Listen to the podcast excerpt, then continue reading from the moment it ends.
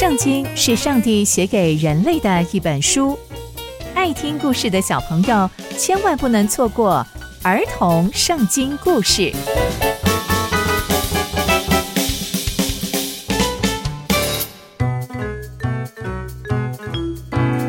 各位亲爱的大朋友、小朋友们，大家好，我是佩珊姐姐。小朋友们，今天佩珊姐姐要跟大家分享的故事是亚述王围攻犹大西西家王。我们在前一集中知道，犹大王西西家的故事。他是一位非常爱上帝的犹大王，为了上帝，还拆毁了丘坛、神柱等等那一些上帝不喜欢的东西。那西西家王会遇见什么样的事情跟挑战呢？就让我们继续听下去吧。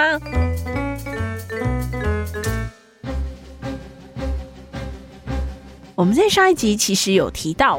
西西家这个犹大王啊，他其实面对各样的战役都有上帝他同在。可是这个亚述王啊，就非常的喜欢来骚扰犹大哦，因为这个亚述啊，他就一直想要攻破、想要占领这个地方。因为犹大国这个地方其实是一个战略很好的位置，他就一直很想要攻略它。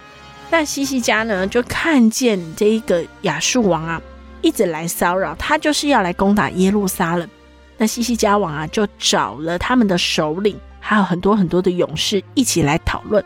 那他们呢，就来讨论，想出了一个好方法，就是塞住城外的泉源。亚述王来呢，他们就想了一个方法，他们就塞住了一切的泉源，流通呢他们国里面的小河。然后就说，亚述王来的时候，为何要让他得这样多的水呢？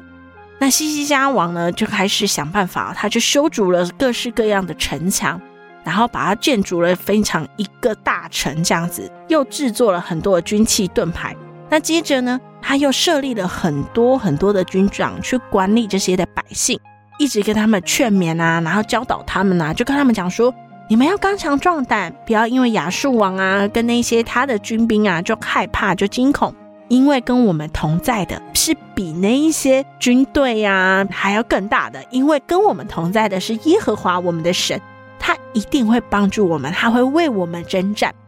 那这些犹大的百姓呢，就因为听了这些教导之后，他们就靠着犹大王西西家这些话，他们就非常的放心，然后不会害怕，他们就觉得自己很勇敢，因为他们知道有上帝与他们同在。那后来呢，亚述王啊就开始要攻打这个耶路撒冷，那他就派人来到耶路撒冷，找到这个犹大人，就说：“哎。”你们为什么要这样子一直挣扎啊？你们就赶快投降啊！而且你确定你们的神可以拯救你们吗？这个亚述王啊，就开始用这些话术啊，开始一直恐吓大家，就说你们的王真的可以救你们吗？你们的王真的会与你们同在吗？哎呀，你们不要相信那个西西家啦，你们要相信我，等等的。亚述王啊，就开始一直跟他们这样子说，可是犹大百姓。完全没有受到影响哦，因为他们对上帝非常非常的有信心。那后来呢，在这个过程当中啊，西西家王就一直看见这个亚述王一直来骚扰，那他就想了一个办法，他就在这个时候，他就去找了先知以赛亚。那这个先知以赛亚就跟他一起向上帝祷告，因为亚述王他其实是非常有很多的军人呐，有很多的战力。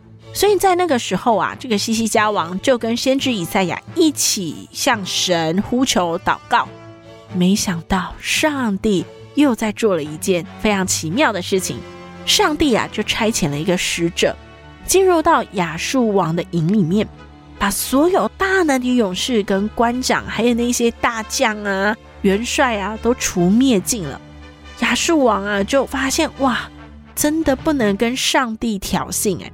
因为他所有的大臣们全部都被上帝击杀了，所以亚述王啊，就啊，天啊，我没有办法再继续攻打下去了，所以他就回到他自己的国家当中，而且在那个时候，亚述王的亲生儿子还杀了亚述王，因为这一仗打得实在是太难看了，所以又一次，上帝又拯救了西西家，也拯救耶路撒冷的居民脱离了亚述王人的手。所以，上帝又再次带领西西家王打了一场非常漂亮的胜仗。更精准的说，上帝根本没有让西西家王带兵去打仗，上帝就亲自为他们征战。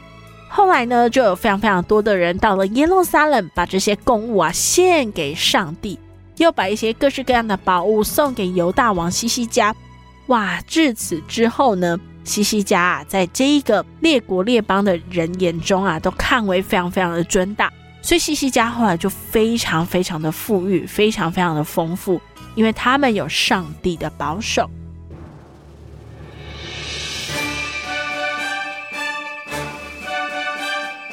那从今天的故事，我们可以知道，犹大王西西家靠着上帝，成功的击败了亚述王。这也让我们看见上帝是何等的爱护犹大王。更多的是，上帝非常爱听他话的西西家王，因为在危难的时候，西西家王和先知以赛亚一起呼求上帝的名字，所以他们再一次挺过这样不容易的战役。亲爱的小朋友们，当我们遇见困难的时候，我们会呼求上帝的名字吗？从今天的故事，我们可以知道，呼求上帝，上帝就会帮助我们哦。那接下来又会发生什么样的故事呢？刚刚佩珊姐姐分享的故事都在圣经里面哦。期待我们继续聆听上帝的故事。我们下次见喽，拜拜。